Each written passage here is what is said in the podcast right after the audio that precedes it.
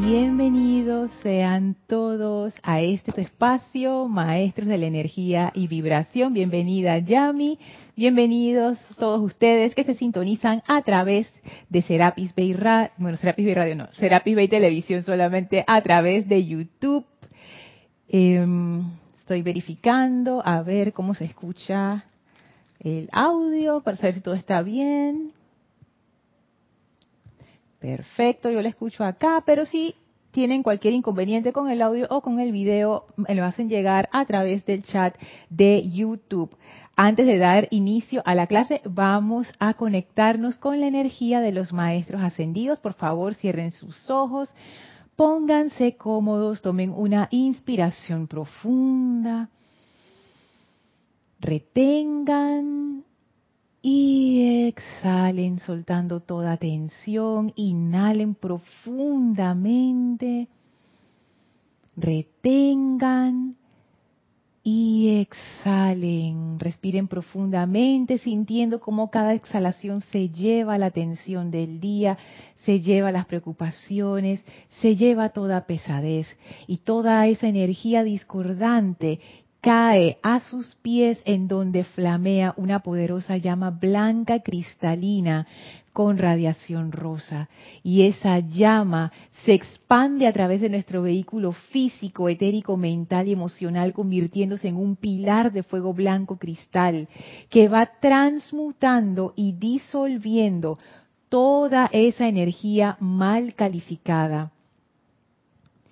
Sientan cómo la energía de esa llama de la ascensión a través del amor los va purificando hasta que se sienten livianos y ahora reciban la presencia del amado Maestro Ascendido Serapis Bey. Reciban esa energía cristalina ascensional. Envíen sus bendiciones al Maestro, quien está contento de recibirnos en su hogar una vez más. Y ahora, llenos de amor, llenos de esa gratitud, llenos de esa radiación del Maestro, nuestra conciencia se eleva todavía más y podemos sentir la presencia de Dios fluyendo en y a través de nosotros. El Maestro, bien contento, abre un portal frente a nosotros y nos invita a atravesarlo para ir al sexto templo. Eso es lo que hacemos y ahora estamos en el sexto templo ese bello desierto que ahora está floreado, con el sendero que transita en medio y la amada maestra ascendida Nada junto con el arcángel Uriel esperándonos para darnos la bienvenida. Sientan cómo somos recibidos por esa doble radiación de amor y de ministración, esa radiación de opulencia, esa gran paz y nos sentimos como en casa, dentro del aura de estos grandes seres y junto con ellos caminamos por el sexto templo con nuestras conciencias abiertas para recibir las bendiciones en enseñanza, en paz y en amor del arcángel Uriel y de la maestra ascendida Nada. Envíenle su radiación, envíenle su bendición, envíenle su gratitud. Llénense con esa radiación y envíen esa radiación también, cerrando ese círculo de amor. Vamos a permanecer en esta conciencia mientras dura la clase. Tomen ahora una inspiración profunda, exhalen y abran sus ojos. Bienvenidos todos nuevamente, bienvenida Yami nuevamente, bienvenidos a todos los que se están conectando ahora. Yo soy Lorna Sánchez, este es su espacio, Maestros de la Energía y Vibración, en este bello jueves 20 de enero de 2022. Sean todos bienvenidos. Recuerden que estas clases son interactivas, me puedes hacer llegar tu comentario, pregunta relacionado con el tema de la clase a través del chat que tenemos disponible en estos momentos. Para hacernos llegar tu comentario, pregunta, por favor, es colócanos nuestro tu nombre y de dónde nos estás escribiendo. Si estás escuchando esta clase en diferido y saludos a los hermanos que están escuchando esta clase en diferido. Recuerda que me puedes escribir a mi correo lorna@serapisbay.com. No hay tiempo ni espacio, así que me puedes hacer preguntas ahí sí relacionadas sobre cualquier tema que tenga que ver con la enseñanza de los maestros ascendidos. Ahora no dije, ¿cómo se hace un jamón? No, nada de eso. Temas que tienen que ver con la enseñanza de los maestros ascendidos. Sí, porque con el jamón está, difícil eso, no sé. Dice Diana, bendiciones a todos, bendiciones Diana de este Bogotá, Colombia. Hola Marian, saludos hasta Santo Domingo, bendiciones Alonso, saludos hasta Colombia. Hola Emilio y María Virginia, bendiciones y abrazos hasta Venezuela. Hola Janet, Dios te bendice hasta, hasta Colombia y Bogotá. María Isabel, bendiciones hasta Nuevo León, México. Hola Marleni, saludos y abrazos hasta Perú, Tacna, qué lindo, familia bonita. Ay, qué lindo Marleni. Hola María, dice, me encanta esa intro. sí. Mario, saludos y bendiciones desde Cocle, dice Mario, con pandas y arcoíris. Perfecto. Ay, gracias Emilio, audio perfecto. Dice Marisabel, todo se ve y se escucha perfecto. Gracias. Hola Miguel Ángel y María Teresa, bendiciones y abrazos hasta Veracruz, México. Hola Caridad, bendiciones y besos hasta Miami. Gracias por el jardín rosa, me encanta, me encanta. Hola Raxa, abrazos y bendiciones hasta Managua, Nicaragua. Hola Maite, bendiciones hasta Venezuela. Llama triple y rosa. Mm, la rosa en el corazón de la maestra ascendida Lady Nada. Hola Naila, saludos hasta San José, Costa Rica. Aquí mismito, al lado. Hola Flor, la bella Flor, saludos hasta Puerto Rico. Oye, sol, eh, Flor, estos saludos están solares. Corazón dorado, sol y, y ¿cómo se llama? Girasol. Wow, aquí en Panamá ya está entrando el verano, así que está... Wow, así bien solar también. Hola Rosaura, saludos y abrazos hasta Panamá. Hola Mónica Elena, saludos hasta Valparaíso, Chile. Por ahí veo que está Estela y Sergio escribiendo, así que me adelanto, Estela y Sergio, bendiciones hasta Tucumán, Argentina. Gracias por reportar sus saludos, por mandar sus bendiciones, tan bellas todas. Muchísimas gracias. Marian dice, gracias Lorna por la lección del jueves pasado. Entendí lo que es ser opulente y no es tanto las riquezas. Conozco a ricos que son mezquinos. Opulente es dar con un corazón alegre. Das y recibirás. Así mismo es. Y eso de la opulencia, es bueno tener ejemplos. Yo tengo, gracias Padre, ejemplos en mi vida eh, aquí en la enseñanza y Elmi era uno de esos ejemplos de cómo uno realmente se convierte en una persona opulente y la opulencia no depende de la cantidad de dinero que uno tiene, que eso es un, lo que le llaman que eso es un mito. Y yo sé que es, o sea, cuando uno no tiene, o sea, ¿qué tú vas a dar?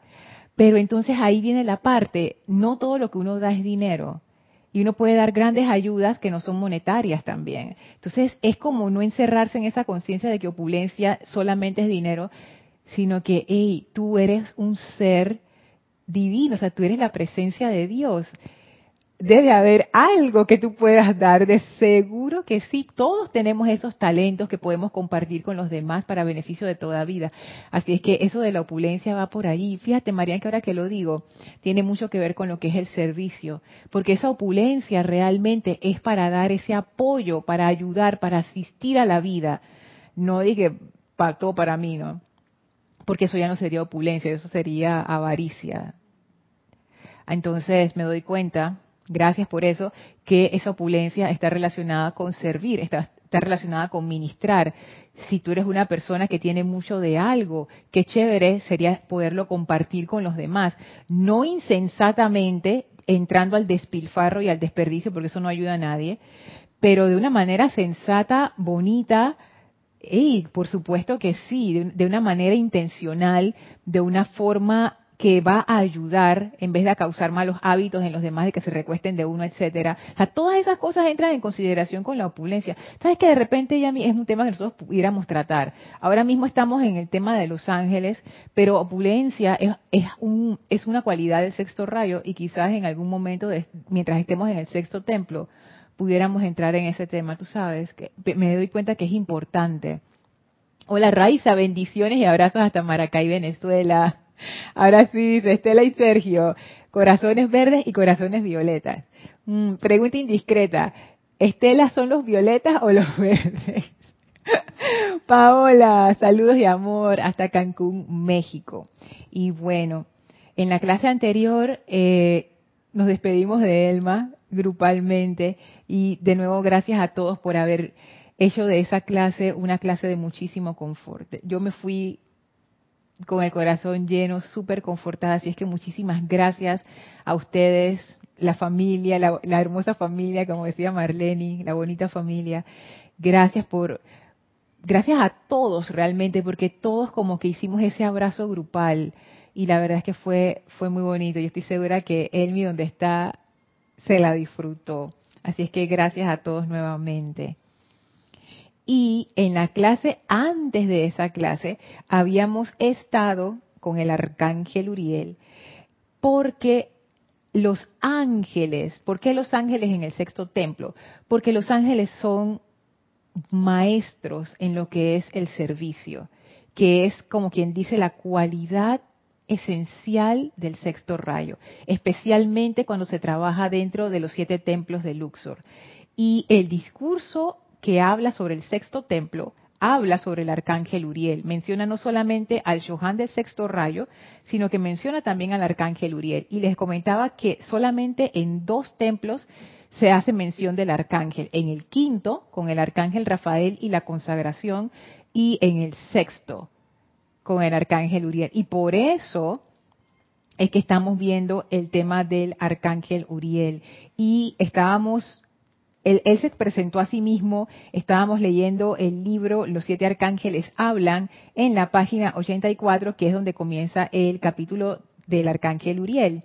Y él decía, yo soy el espíritu de la administración. Y ministración es dar, suministrar a uno una cosa, o sea, tú administras, la persona que administra, por ejemplo, lo que lo que se supone que deberían hacer los ministros de nuestros gobiernos, ministrar, tiene que ver con eso. Tú administras las riquezas de un país, de una comunidad, etcétera. Entonces, el arcángel Uriel, él es ese, él es esa persona.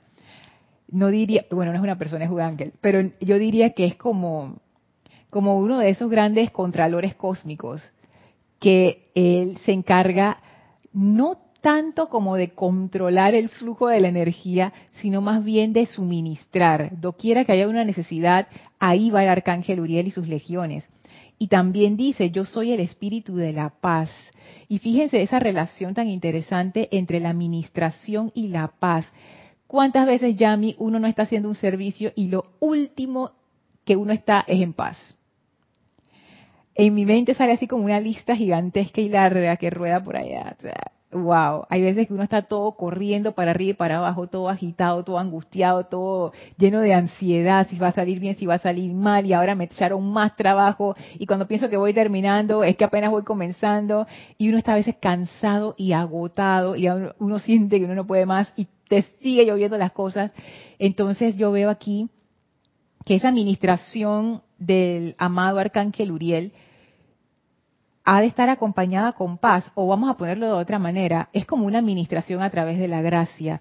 No es esa conciencia de trabajo forzado que tenemos, sino es servicio a través de la gracia, que es algo que yo deseo comprender con todo mi corazón, porque es una forma de servir en donde uno no se hace daño a uno mismo y uno no está irradiando su queja y su angustia al resto de la vida. Entonces, ¿Cómo uno hace para no caer en estos hábitos discordantes y en estos conceptos de trabajo que todavía que existen, que son parte de nuestras culturas?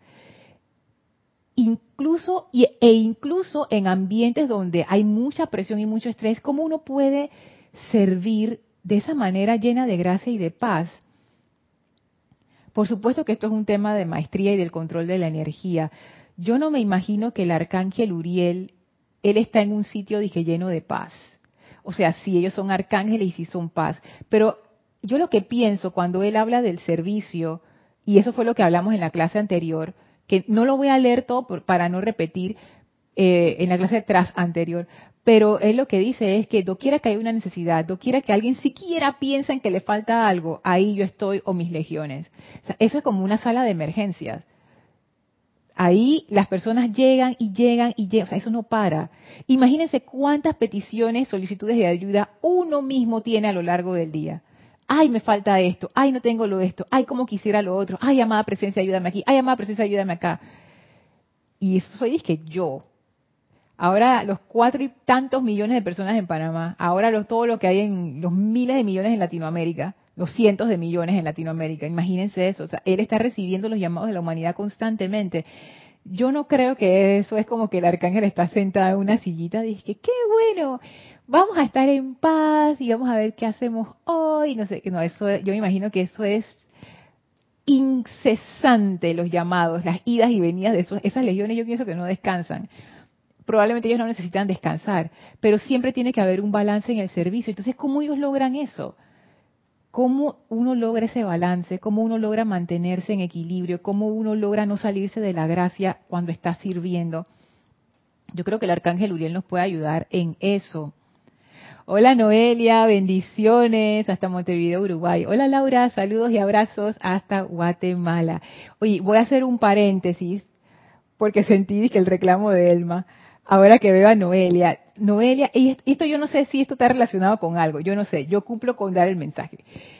Noelia en la clase anterior, en la despedida de Elma, ella comentaba que ella había venido a Panamá, pero no recordaba a Elma. Y yo dije, ah, sí, de repente, porque más siempre andaba por allá y, no sé qué, pero después me acordé que hace tiempo ya, Elma me había dicho, oye, Noelia, ella vino a Panamá. Y yo dije, sí, Elmi, no, yo creo que, que Noelia es una de las personas que recién acaba de conectarse. Y Elma dice, no, yo me acuerdo, todavía estaba Jorge, Jorge el director fundador. Todavía estaba Jorge y Noelia vino. Y yo dije, mmm, ¿tú estás segura, Elma? Y que sí, pues Elmi no se le olvidan las cosas. Entonces yo fui y le pregunté a Cristian, y Cristian me dijo que sí, que efectivamente. Así es que, por alguna razón, tú hiciste ese comentario, Elma sí se acuerda de ti, o se acordaba, se acordaba de ti. Así es que bueno, te lo paso ahí, no, sé, no sé qué hay detrás de eso, pero me parece muy interesante, ¿no? Como que tú viniste y tú dices ah, yo creo que no la conocí, pero Elmi sí se acordaba de ti. No sé, ya cumplí, ya cumplí con Daré, porque yo dije, después fue que me acordé, yo dije, que verdad que Elma me había dicho eso, mira tú. Sí. Así que bueno, seguimos acá con el arcángel Uriel.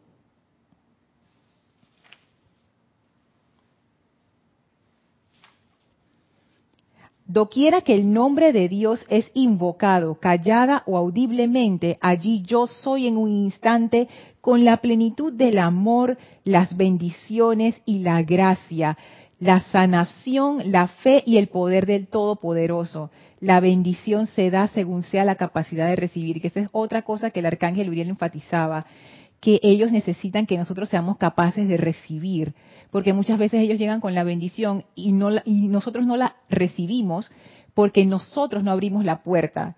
Ellos llegan como el mensajero con la bendición y se quedan ahí pues con la bendición en la mano y qué y cuando van a abrir la puerta para que esto llegue a su destino. Entonces el arcángel Uriel hace mucho énfasis en eso.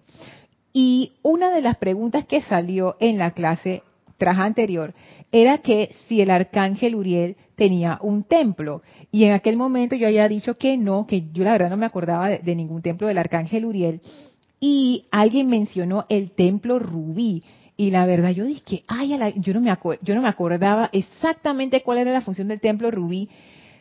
Yo recordaba que tenía que ver con el Maestro Ascendido Jesús y la Madre María en algo, pero no recordaba al arcángel Uriel mencionado dentro del templo rubí. Y entonces me puse a investigar sobre el templo rubí y aquí en este libro, Templos y Retiros de la Gran Hermandad Blanca, una, compilación de Werner Schroeder, en la página 136 está em, lo que se habla en la enseñanza acerca del, del templo rubí y quería leérselos porque primero para conocimiento mío que fue bueno encontrarlo y ahora lo quiero compartir con ustedes. El templo rubí dice así, está ubicado en el ámbito etérico en la sexta esfera, o sea que este templo existe en la sexta esfera, que tiene que ver obviamente con el sexto rayo. Ha existido en el ámbito etérico desde la primera vez que la humanidad vino a la Tierra, o sea que este es un templo súper antiguo. El templo rubí fue construido por el Elohim Vista y otros grandes constructores de la forma para contener dentro de sí el momentum de las aspiraciones, las oraciones y las esperanzas de la humanidad. Aquí, mediante la alquimia divina, las peticiones de las masas se convierten en las respuestas a sus oraciones. La energía que se eleva, por ejemplo, en esa oración al final de la misa católica, Salve Santa Reina, Madre de Paz y Esperanza, a ti clamamos, a ti ofrecemos nuestros suspiros, peticiones y lágrimas. Esto hace eh, referencia a esta oración católica, pero lo que quiero rescatar aquí es que dice que este templo fue construido para contener dentro de sí el momentum de las aspiraciones, las oraciones y las esperanzas de la humanidad. O sea, esto a mí me recuerda mucho, tú sabes, a qué llama, a la llama de la ascensión que la llama de la ascensión es un concentrado de las aspiraciones y de la, y de la esperanza de todo el género humano, y yo creo que eso trasciende el género humano, es, de todos, de todos, elementales, ángeles, cualquier, cualquier ser, porque es una llama ascensional. En este caso, en el templo rubí, tiene las aspiraciones, las esperanzas y las oraciones. Y yo me imagino que eso tiene como muchísimo poder porque esto es un poder magnético. Cuando uno tiene una aspiración, cuando uno tiene una esperanza de algo, cuando uno ora, es como, como que uno hace ese imán para atraer. Entonces, aquí dice que mediante la alquimia divina, las peticiones de las masas se convierten en las respuestas a sus oraciones. Y me hace pensar que esas peticiones se responden con base en los llamados que se hacen. De nuevo, lo que decía el arcángel Uriel, si ustedes no hacen el llamado, no podemos dar respuesta. Es como, por ejemplo, si uno necesita dinero, existen bancos, vamos a decir un banco, pero a menos que uno haga el papeleo para un préstamo, nadie del banco va a ir a tu casa a tocarte la puerta y decirte, que, oye, aquí está el dinero aunque hay bancos que te llaman para estarte diciendo que ya su préstamo está listo y que pero si no he pedido ningún préstamo. Bueno, pero excepción de eso. La cuestión es que uno tiene que dar el paso, porque si no, a pesar de que existe la energía para solventar eh, la necesidad, a menos que uno haga el llamado, a menos que uno abra esa puerta, no se da la descarga. Entonces, en el templo rubí pareciera ser lo mismo. Este templo está construido para contener dentro de sí el momentum de esas aspiraciones de la humanidad y en esa medida se convierten en la respuesta a las oraciones de quién? De la misma humanidad. Sigue diciendo el texto, de estos servicios los ángeles acopian las nubes rosa de esperanza y aspiración y las llevan hacia arriba, en vista de que no hay presión suficiente en el corazón de la gente para llevar tales oraciones allende a su propia atmósfera. O sea, esto es como un caso de baja presión de agua. No, no alcanza. Uno tiene una aspiración y uno dice, ay, como quisiera, la aspiración se eleva que, eh, y se queda ahí. Entonces los ángeles vienen, se queda que cerquita de uno. Entonces los ángeles vienen y agarran eso y lo elevan hasta llegar a quienes puedan ayudar. En el templo rubí, la amada Madre María y muchos otros bellos seres dedicados se unen a la hora de dirigir esa energía al interior de la llama rosa de esperanza, felicidad, sanación y paz. Esta llama es lo máximo. Esta llama rosa dentro del templo rubí es una llama de esperanza, felicidad, sanación y paz. ¿Quién no quiere felicidad? ¿Quién no quiere paz? ¿Quién no quiere sanación? y todos tenemos esperanza. Esta llama es lo máximo. O sea, es wow. Esto es como la llama que suple todas las necesidades. Pero noten que en este templo, la amada Madre María y muchos otros bellos seres dedicados se unen a la hora de dirigir esa energía al interior de la llama. De nuevo, ellos lo que hacen es que acopian y dirigen la energía al interior de la llama. De nuevo, esa bendición es proporcional al llamado que se hace. Y esto yo sí no me acordaba, pero, y para mí fue una sorpresa. Dice así, Lady Nada también sirve aquí a menudo. Entonces entendí por qué sale el templo rubí estando caminando con Lady Nada, porque ella es una de las que sirve en este templo. La amada maestra ascendida Lady Nada, ella es de verdad polifacética. Ustedes la van a encontrar en todo tipo de actividades, en todo tipo de, no sé de cuestiones, ella es Johan del sexto rayo, ella fue ayudante del amado Serapis Bey, ella es mensajera de los dioses Merú, servidora del templo Rubí, tantas cosas, tantas cosas. Ahora voy para los comentarios. Dice, Lady Nada también sirve aquí a menudo. La fragancia de la llama se parece mucho a las de las rosas. Y de nuevo hay una conexión porque la amada Lady Nada, su símbolo es la rosa, ta, ta, ta. Entonces ya vemos que ella está en ese templo rubí. Hola Leticia, saludos hasta Dallas, Texas. Dice José Ramón. Saludos desde Indiana, Estados Unidos. Entonces yo debo aceptar y decretar que acepto el regalo que Dios me está dando cuando hay algo que veo que prontamente puede precipitarse. Sí, y es más, José Ramón, cuando dices yo debo aceptar y decretar que acepto el regalo de Dios, es correcto. Sin embargo, vamos a irnos como un paso más atrás de eso, porque en el debo aceptar y decretar estamos como viendo si lo dividimos así, como la parte mente y la parte sentimiento. Entonces, cuando uno dice, debo aceptar, como que, como una instrucción, ¿no? Y decretar también pudiera estar un poco en la parte mental. Lo más importante es que tú sientas esa aceptación. O sea, que tú lo aceptes. Pero a ese nivel, o sea, yo digo emocional, pero en realidad lo que quiero decir para, para que no quede como una de estas divisiones estilo, estilo académicas de que mental y emocional, porque no es tan así. Lo que pasa es que lo emocional representa como la parte que bueno, como la parte más más primitiva, la parte más subconsciente de nosotros, pero no con eso no quiero decir que es algo malo, sino que esa parte es una parte muy poderosa. Yo me imagino que ustedes conocerán ese dibujo que hay por allí del iceberg, en donde dice que el 10% es la parte consciente y abajo del agua está la parte grande del iceberg, porque los icebergs uno nada más ve la puntita, la parte chiquitita, pero debajo está el masivo bloque de hielo.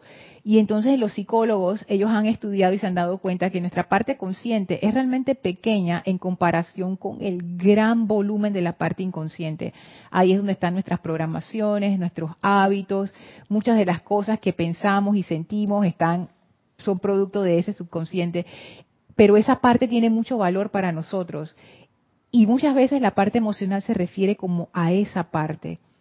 Hay veces que vivimos como como demasiado en la cabeza y no nos damos cuenta de lo que está pasando adentro, cómo se siente mi cuerpo. El cuerpo es un gran indicador del estado emocional. Por ejemplo, si yo me siento toda apretada, me duele el estómago o me duele el pecho o me duelen los hombros o tengo el cuello tieso, oye, eso es símbolo de que estás emocionalmente en una, en una situación difícil, o sea, tu cuerpo está encogido, como cuando uno tiene miedo, uno de una vez se contrae.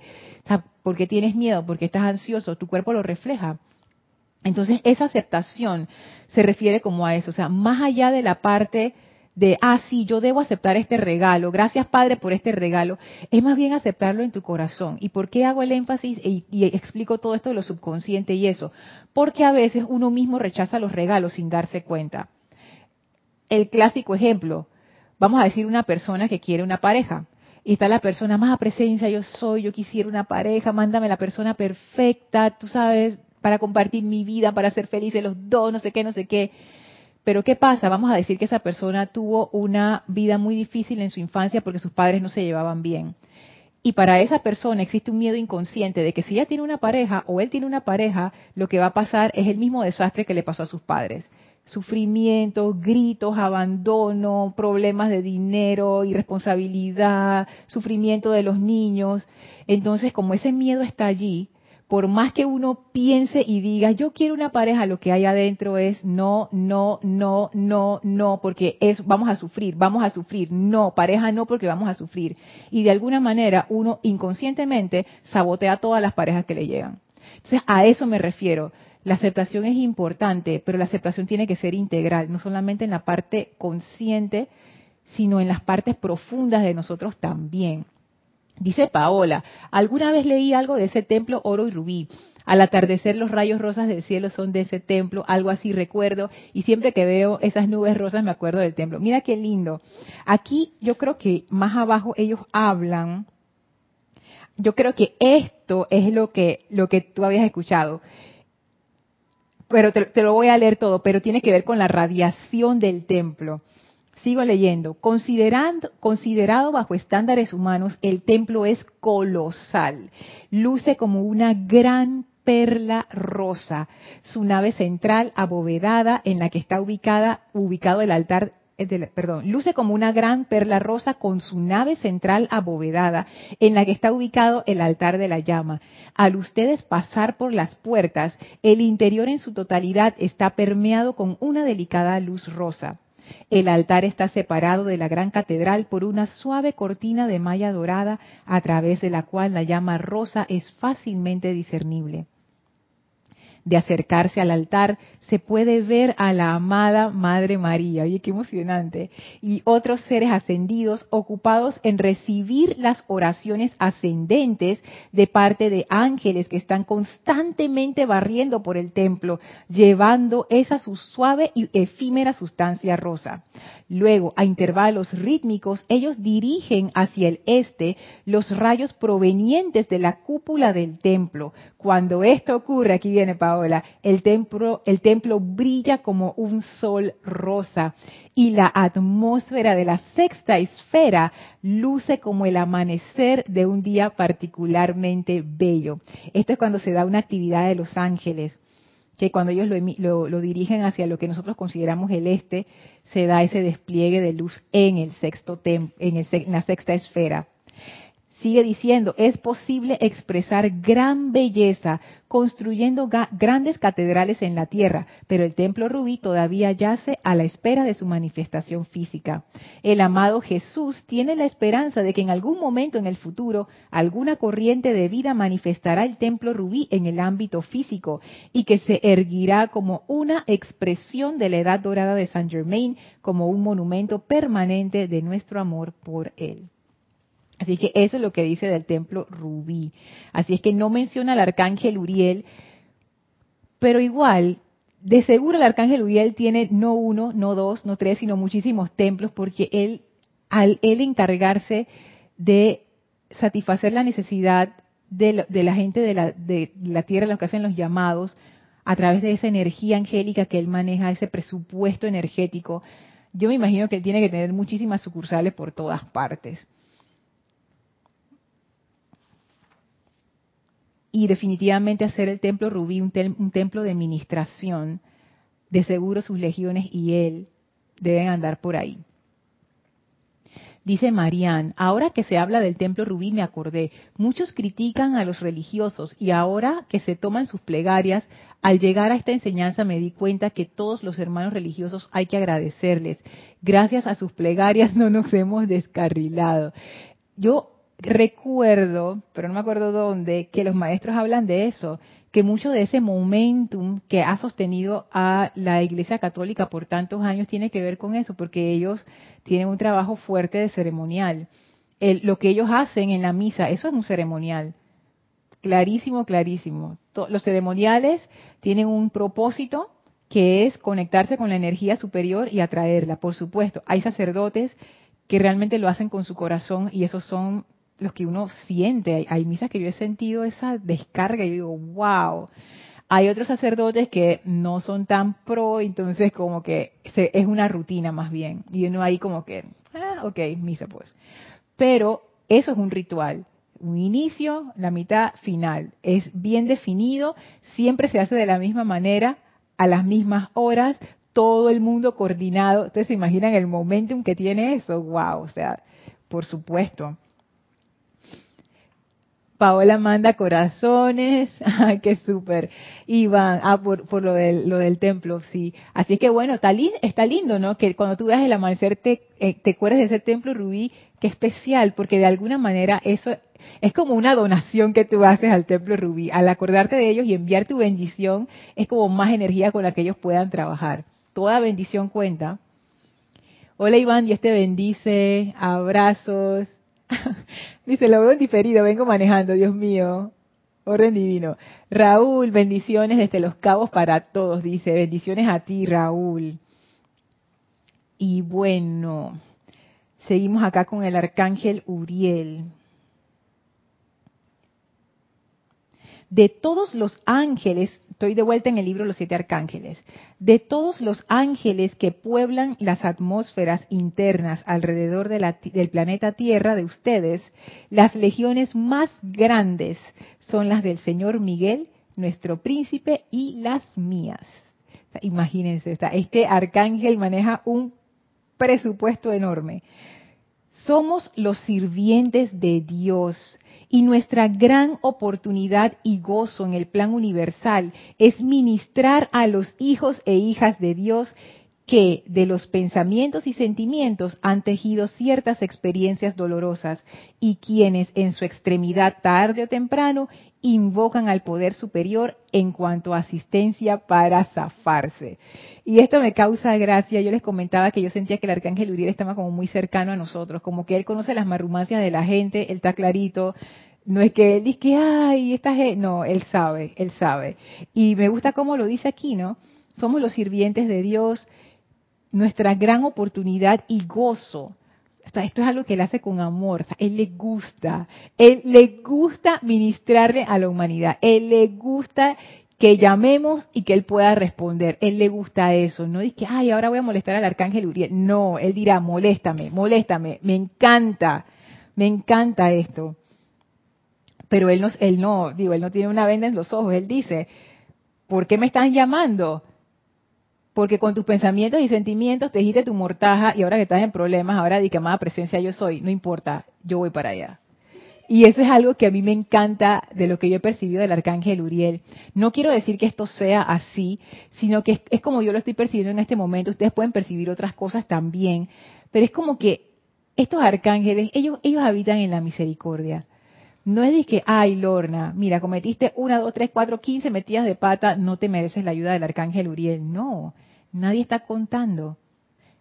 Nosotros pensamos que sí y nos llenamos de culpa y nos llenamos de vergüenza y nos llenamos de esas cosas. Pero a, vista de los arcángeles, específicamente el arcángel Uriel, lo único que uno tiene que hacer es el llamado. No importa en qué momento uno esté. Y de nuevo, relacionado con lo que preguntó José Ramón acerca de la aceptación,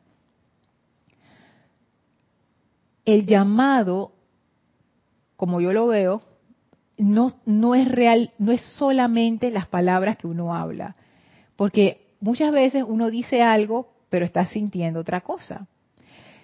Y de nuevo, ese poder de nuestra parte profunda, de esa parte emocional, es muchísimo más grande que el poder de nuestra parte racional. Entonces, cuando uno hace un llamado, la actitud de quien hace un llamado, cuando tú necesitas ayuda, Tú estás en una postura receptiva. Tú estás en una postura de humildad, en donde la parte esa de la importancia personal no está interfiriendo tan fuertemente, porque ya tú te has dado cuenta que no lo puedes hacer. Como que tú llegaste a un punto en donde dices, tú sabes que yo necesito ayuda. Es un momento de rendición. Es un momento de petición honesta. En ese momento los ángeles suplen de una vez esa necesidad, vienen instantáneamente. Pero si yo estoy disque haciendo un llamado por una motivación egoísta, ¿qué quiere decir eso? Yo lo que estoy haciendo es sembrando una semilla discordante en mi vida que yo voy a cosechar más adelante como más discordia. Yo realmente no estoy haciendo un llamado allí por ayuda. Yo lo que quiero es satisfacer mi, no sé, mi, mi, mi deseo sensorial, no es que los deseos sensoriales son malos, lo que me refiero es que yo quiero satisfacer mis, cosas, mi necedad, pues mi egoísmo, eso es lo que yo quiero. Que se me dé a mí, que no se le dé a más nadie, que fulanito no logre el trabajo, que a sultanita le vaya mal, ese tipo de cosas. Y cosas que no son tan, tan graves así, pero que tampoco no, no caen dentro de lo que es verdaderamente un llamado. Esos no son llamados entonces, pienso yo que eso es importante. La actitud detrás de lo que nosotros pensamos que es un llamado es muy importante. Ellos contestan los llamados que, nacen del corazón, audibles o callados. Esos momentos en donde uno realmente se rinde y pide ayuda a la presencia y la ayuda siempre viene. Pero cuando uno no se ha rendido y está uno con su arrogancia y con su importancia personal, así como quien dice al máximo, uno no está haciendo un llamado. Porque uno pudiera pensar, que, ay, pero yo hice el llamado y no me contestaron. No, es que eso no es un llamado. Ahí lo que uno está es pavoneando su importancia personal, pensando que con decirlo ya es suficiente. Y no, de nuevo, la parte emocional determina mucho lo que va a ser el resultado de esa actividad. Si verdaderamente es un llamado o realmente es como quien dice, hey, ven a limpiar mis cosas aquí, después vete. Oye, sácame de, este problema, pero en realidad tú no quieres salir del problema, que es lo que generalmente pasa, aunque no nos demos cuenta que es así. Dice mm, mm, mm, Mario, dice, sabes Lorna que mis sentimientos me delatan. Los ángeles son sentimientos, por tanto tengo que darme cuenta que estoy, que estoy emanando, como la abeja a la flor. Los sentimientos a los ángeles. Wow, Mario, tú sabes que ese punto es muy importante y yo no lo había visto y lo había pasado por alto. Es cierto. Los ángeles trabajan con el aspecto energía. Y el equivalente del aspecto energía en nosotros es la parte emocional. esa es la parte de, que realmente equivale a la energía. Es más, la palabra emocional, emocional, moción, movimiento, tiene que ver con esa energía tan poderosa que es capaz de mover el cuerpo físico. O sea, ese cuerpo es un cuerpo bien poderoso y tiene la, mayor parte de la energía. Entonces, siendo los ángeles ultra sensibles a esa radiación, definitivamente lo que yo estoy sintiendo tiene mucho que ver y, me pongo a pensar, y ya esto es como imaginación del horno, o sea, no, no es, eh, no está en ningún lado, pero me pongo a pensar, nosotros cómo, cómo nos comunicamos como seres humanos, hablando, ¿no? La parte racional, de mente a mente, de idea a idea. Y tenemos otras formas de expresar la parte emocional a través de un abrazo, los gestos, las caricias, las sonrisas, todas estas cosas, el lenguaje corporal que no miente. Sin embargo, me pregunto si la comunicación con los ángeles es a nivel emocional.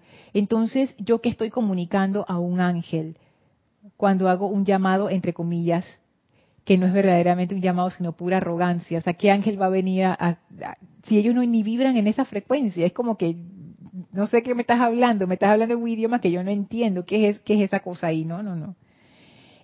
El sentimiento nos permite comunicarnos con este reino me, pongo a pensar en eso, es solamente una idea. Gracias, Mario. Marian dice, Uriel es el segundo arcángel con el mayor número de ángeles. Así es. Él mismo dice, mis legiones, después de las del señor Miguel, dice después para ver.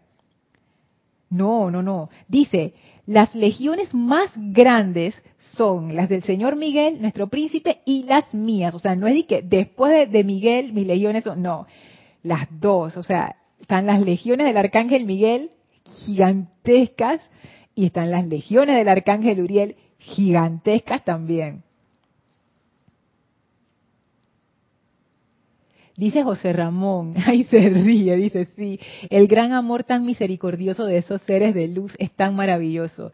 No juzgan como nosotros y también sirven con amor porque creo que han comprendido lo que eso trae. Servir con amor es un gran logro. Es que es, qué comentario tan lindo José Ramón. Me imagino que te ríes por tus experiencias, ¿no? Que cada, cada uno tiene como sus experiencias. Pero eso que, que tú dices me encanta también sirven con amor porque creo que han comprendido lo que eso trae. Servir con amor es un gran logro. Es, que ay, yo siento que ahí hay, hay, hay tanta enseñanza. Cuando tú dices que han comprendido lo que eso trae, o sea, esto no es dogmático, esto no es de que Lorna, ahora tienes que amar, porque ahí lo dice en el libro, entonces yo dije, sí, voy a amar. No, o tienes que perdonar, o tienes que ser generosa. Ah, sí, ¿verdad? Porque los maestros dicen que, tata, no, ellos han comprendido que amar trae gozo. Ellos han comprendido que amar te hace libre. Ellos han comprendido que amar es lo máximo y por eso lo hacen.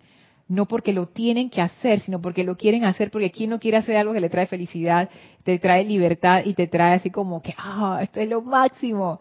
Entonces, claro, esto, esto a mí me encanta. Es más, hay una parte en donde el arcángel Uriel, no me acuerdo si es aquí o en otro libro, él habla de nuestros ángeles ministradores. Ah, es en el libro de, de, Lady Nada, en el diario de Lady Nada, donde él habla de los ángeles ministradores y él dice, estos ángeles son seres como ustedes con libre albedrío.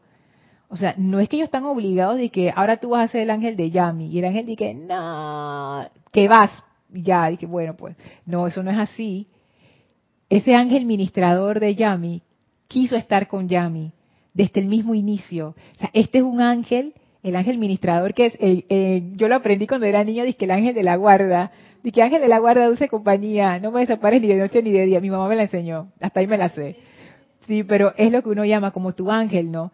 Ese ángel está contigo porque quiso estar contigo, no porque lo obligaron, no dice que tú estás asignado al número 473, no, es porque ese ángel realmente te conoció se conocieron así como uno conoce a la gente para ver si hay química, si no hay química.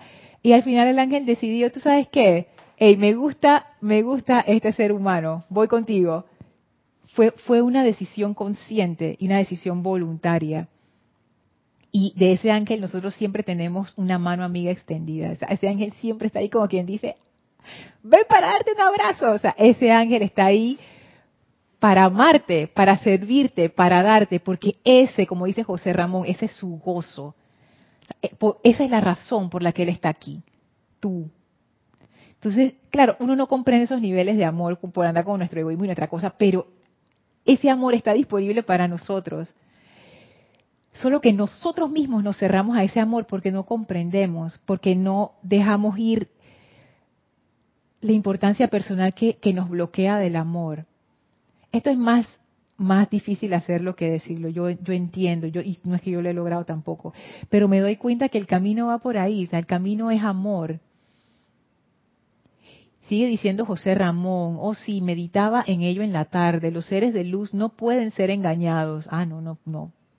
Como nosotros lo podemos hacer con otros hermanos humanos, u otros lo hacen con nosotros, es cierto. Pero es que o sea, nosotros no tenemos la habilidad para engañar a nadie en los planos internos, porque no tenemos realmente un buen control de nuestros pensamientos y sentimientos. Del cuerpo físico, sí, uno puede poner su cara dura y, tú sabes, echarte un cuento y no sé qué. Pero a nivel energético, si hay, si hay personas que pudieran ver a nivel energético lo que emana de uno, te estoy viendo, o sea, hey, no puedes mentir no puedes mentir. Así que los seres de luz lo ven a uno y dicen, mm, mm, mira por dónde va. Dice Mario, Lorna Corazón, es eso, mi actitud. Es que es, y, por, qué tú mandas un diablito al lado del panda. Aquí en los iconos, porque, ah, porque ese representa la importancia personal y el ego, la, la, la mala onda, ya entiendo. Y el panda representa de que, no sé, el ángel, vamos a decir que el panda es el ángel. Ey, Sí, es que sí, tiene que ver con nuestra actitud, porque nuestra actitud tiene mucho que ver con, lo emocional. Es que todo lo que nosotros hacemos en nuestras vidas tiene mucho que ver con lo emocional. ¿Tú quieres decir algo, Yami? Espérate, espérate. Ya. Bendiciones, Bendiciones. Eh, de ver, de ver este, lo que nosotros pensamos y sentimos. No sé si estoy equivocada, me corriges para ver. Ajá eh, creo que es un templo, no es el de Serapis Bay, que las personas de repente, que te estoy, sabe, yo sé lo que estás bien, estás pensando, o sea, tratas de esconderte, pero no puedes esconderte. tratas de esconder tus pensamientos y tus sentimientos, pero estás de qué, de angelito, pero ni los sentimientos, Póntelo enfrente. Los pensamientos ni los, los sentimientos los puedes esconder. No sé si corríjame para ver si estoy... El maestro ascendido Serapis Bey te dice que cuando tú te presentas en Luxor... Ah, epa, esa. E, esa misma. Cuando tú te presentas en Luxor frente a él, todas tus marrumancias salen y que... O sea, como un gran pavo real, pero del mal. O sea, se ve toda, todas tus cosas... O sea, todo lo que uno quiere esconder. Y uno dice, no, y todo sale. Y dice que el maestro nada más está sentado ahí y te mira y tú dices que ahora el maestro me va a mandar por un tubo largo y me va a desterrar y no sé qué. Seguro se hace su drama, ¿no? Pero no, cuando uno ve al maestro, el maestro nada más te está mirando, sonreído. Entonces, es que yo me imagino, Yami, o sea, las cosas que el maestro habrá visto. es como que otro más, o sea, hey, tranquilo, no tengas vergüenza, yo he visto de todo aquí, de todo, no te preocupes. Y eso tú sabes que ahora que tú lo traes, Yami, es una gran enseñanza. Porque ¿quién es el más sofocado ahí? Uno mismo. El maestro está tranquilo. El maestro lo que te dice es que, bueno, te regresa todo hacia adentro y dice, es hora de ponerse a trabajar. Ya ahora que tú mismo lo viste, ya tú sabes. No es cuento de que yo te estoy diciendo, de que tienes que corregir, tú que yo maestro, pero si yo no tengo nada de eso. y yo creo que por eso es que él lo, él lo hace, para que uno mismo lo vea, porque si uno no lo ve, uno se resiste a hacer el cambio. Así que el maestro te hace ese favor, que, que uno a veces no lo considera favor, mostrándote esas partes que necesitas corregir. Sí, uno no puede ocultar realmente los pensamientos y sentimientos. Así es que, sí, es bien importante esa parte. Y decía, para terminar la idea, que los seres humanos somos muy emocionales. Uno piensa, dice, ah, son las mujeres. No, somos todos, porque los maestros nos dicen, el 80% de tu energía está en el cuerpo emocional es el cuerpo que más energía tiene, el que más energía maneja, el que más descontrolado está, precisamente por eso, porque es más difícil de controlar porque tiene más energía. Todo lo que nosotros hacemos, nosotros pudiéramos decir que los seres humanos somos seres emocionales realmente. Somos muy sensibles a la energía de los unos y los otros. Nosotros somos mamíferos sociales. Y por ser eso, nosotros tenemos que tenemos esa sensibilidad con unos por, ejemplo si Yami viene y pone una cara triste yo una vez dije ay Yami qué te pasa y no sé qué. Y si Yami me dice que no es que tú dijiste algo y que qué fue lo que yo dije Yami no sé qué y de una vez como que se da esa relación. Si tú estás con una persona y la persona está molesta tú dices ah, será que yo le habría hecho algo o lo contrario oye qué, qué fue lo que te pasa y por qué tú te pones así o sea somos muy sensibles a los cambios emocionales de la gente más sensible de lo que nosotros pensamos y estamos recibiendo esas señales todo el día porque lo emocional es muy importante y lograr esa maestría emocional es importante y los ángeles ellos tienen esa maestría porque ellos manejan grandes volúmenes de grandes volúmenes de energía dice Marian que hay una canción cristiana de Rabito ¿tú conoces a Rabito? ¿qué es eso? yo me imagino que será un cantante cristiano tiene que ser pero me da risa el nombre Rabito, que dice, Dios está pidiendo a su pueblo que tenga sinceridad. Cuando somos sinceros empieza la liberación. Sí, porque si uno no es, o sea, ¿qué yo hago es que engañándome yo mismo? O sea, eso no se puede. O sea, tú te puedes engañar mentalmente, pero emocionalmente, si estás triste, estás triste. Si estás dolida, estás dolida. Si estás furiosa, estás furiosa.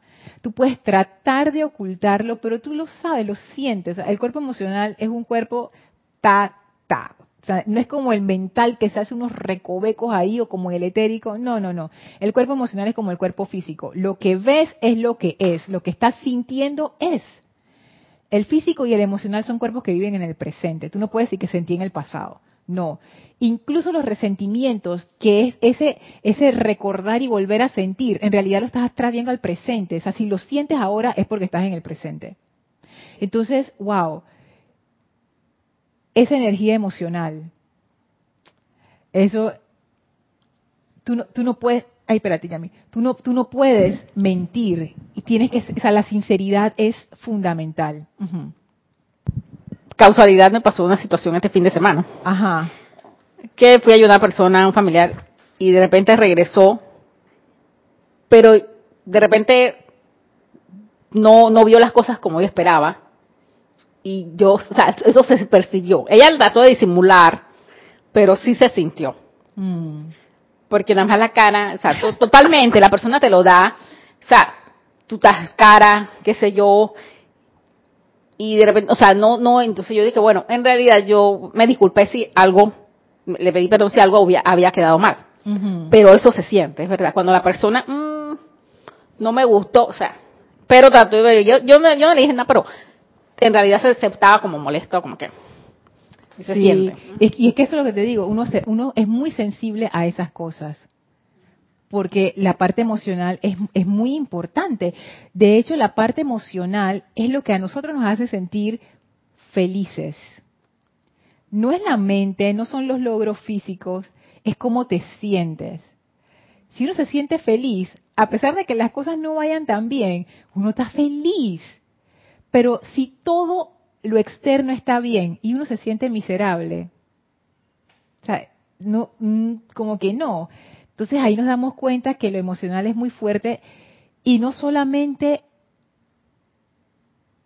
como que determina nuestra experiencia, sino que determina la calidad de nuestras vidas. La calidad de mis sentimientos determina la calidad de mi vida, de las experiencias que yo estoy teniendo, de, de, lo que yo estoy percibiendo, porque cuando uno está de malas, tú todo lo percibes chueco, todo lo percibes mal, todo lo percibes que me miraron, que no sé qué, que me hicieron. Cuando uno está contento, ni te, ni te das cuenta de eso.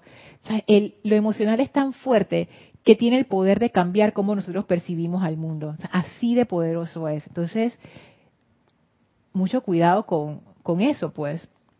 No mucho cuidado de peligro, de que riesgo, no sé, no, sino que tener, tener ese, como, como cultivar esa capacidad de saber qué es lo que yo estoy sintiendo en algún momento. Por ejemplo, hacerse la pregunta a lo largo del día, en cualquier momento, ¿y cómo me siento? Porque estamos tan desconectados, la mayoría de los seres humanos, de nuestra parte emocional, porque nuestra cultura le da más eh, importancia a la parte mental, que se da ese desconecte y entonces hay veces que uno está, por ejemplo, molesto y uno ni se da cuenta que uno está molesto. Cuando uno se da cuenta cuando alguien dice, oye, ¿qué te pasa? Y que nada, y ahí uno se da cuenta y que, ay, mira, estoy molesta hay veces que no nos damos cuenta de nuestro estado emocional. Entonces, es importante hacerse esa pregunta. ¿Cómo me siento? Y si todavía eso para ti es muy abstracto, ve al físico. ¿Cómo está tu cuerpo físico ahora? ¿Qué, qué dolor tiene? Sobre todo dolores musculares que tienen que ver con contracción. Porque la musculatura siento yo que, que, corresponde mucho con lo emocional, porque como lo emocional es movimiento y los músculos es esa parte del cuerpo que te permite moverte, o sea, ¿cómo te sientes? ¿Qué sensación tienes? ¿Te sientes cómodo en, tu cuerpo o te sientes así como, como tieso? Todas esas cosas te dan pistas de tu estado emocional. Dice José Ramón, ¿cómo será la sensación al estar ante los señores del karma? Porque estamos hablando de estar prácticamente totalmente desnudos, pero de una forma que no comprendemos estando aquí en la tierra. Yo no, yo no me imagino, ahí con lo que decía Yami del maestro sentido Serapis Bay, que uno queda así como que, en Panamá decimos en cuera, que significa que, que, que el, cuerito nada más así, sin ropita y sin nada. Así que no, eso del, sí, eso del tribunal kármico, eso debe ser encuera otro nivel, o sea, sí, porque ahí, o sea, ¿qué, uno va a decir y que, y va a tirar mi mentirón? O sea, que, ante la diosa de la verdad, o sea, para la te da una miradita así, Dios mío, o sea, no. Dice María, así se llama el cantante, Rabito, sinceridad. Es el primer encuentro con la verdad, nuestra diosa. Ay, nuestra diosa, María, sí, la diosa de la verdad. Ajá. No entendí el mensaje, Alonso. Dice Luis Carlos, bendiciones desde Cali, Colombia. Gracias, Luis Carlos. Bueno, vamos a dejar la, okay, vamos a dejar la clase hasta aquí. Y en la siguiente clase vamos a hablar acerca de los ángeles de administración, que es la siguiente parte que sigue aquí. Que esos ángeles de la administración, dice el amado Arcángel Uriel, que son los mensajeros de lo más alto y son los que encarnan la cualidad mística de la gracia. Y de nuevo, de nuevo esa relación entre ministrar y gracia. O sea que en la próxima clase vamos a, llenarnos de esa radiación, a sumergirnos en esa radiación de ministración y gracia. Así es que bueno, muchísimas gracias a todos. Dice, dice, ah, ya llevo el comentario de Alonso. Dice, cuando sufrimos sentimos más las cosas, que no es muy correcto y cuando estamos felices todo es tan hermoso, así mismo, todo es tan hermoso y pasajero que parece que no viviéramos en la carne. Somos humanos ante todo. Así es, cuando uno está de, que de mal humor, ay, todo te molesta, todo no sé qué. Pero cuando uno está feliz, mira, es otra persona. Diana dice, creo que la desnudez verdadera es la del alma.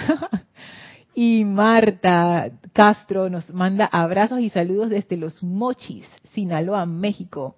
Dice, al afectarse el emocional, ya se afectó el cuerpo físico, etérico y mental, definitivo, o sea, porque ellos están integrados, no es que al emocional esta parte, no, tienes razón. Y por eso mismo, Marta, el cuerpo emocional es tan importante, porque imagínate, 80% de lo que tú eres aquí en este en estos planos inferiores es el cuerpo emocional. Imagínate que tú agarres una rabia. ¿Cómo quedan los otros vehículos? O sea, no tienen chance, o sea, no tienen oportunidad de hacer nada. Y sí o no que te ha pasado, por mucho que uno mentalmente se diga y que Lorna, pero deja ir, perdona, oye, eso no es importante, como uno está agarrado en la rabia, es como una tormenta, uno no quiere saber, uno no quiere hacer, uno no quiere, uno lo único que quiere es tener la razón y salirse con la suya. Ya, cuando uno está en esa furia o en, en eso.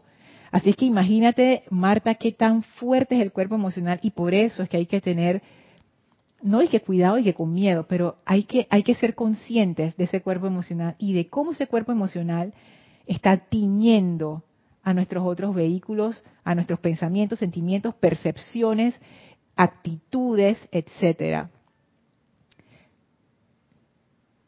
Dice Paola, se hizo súper rápida la clase. Sí, yo pensé que íbamos a llegar más lejos, pero yo siempre pienso eso, Paola. Así que bueno. Bueno, vamos a dejar la clase hasta aquí. Vamos a agradecer al Arcángel Uriel y a la maestra Nada. Por favor, cierren sus ojos. Visualícenlos frente a ustedes, estos magnos seres llenos de amor. Y permitan, acepten, reciban estos regalos que el arcángel Uriel y la amada maestra ascendida nada tienen para ustedes. Reciban ese amor, esa energía. Cárguense con esa energía, esa administración, esa gracia, esa opulencia, esa paz, esa sanación, felicidad, esa gran esperanza que es una energía ascensional. Cárguense Llénense de estos regalos, envíen su gratitud al Arcángel Uriel y a la amada Maestra Ascendida Nada, los cuales abren un portal frente a nosotros, el cual atravesamos para regresar a donde nos encontramos físicamente y para expandir ahora y compartir esos regalos con toda vida. Tomen una inspiración profunda, exhalen y abran sus ojos.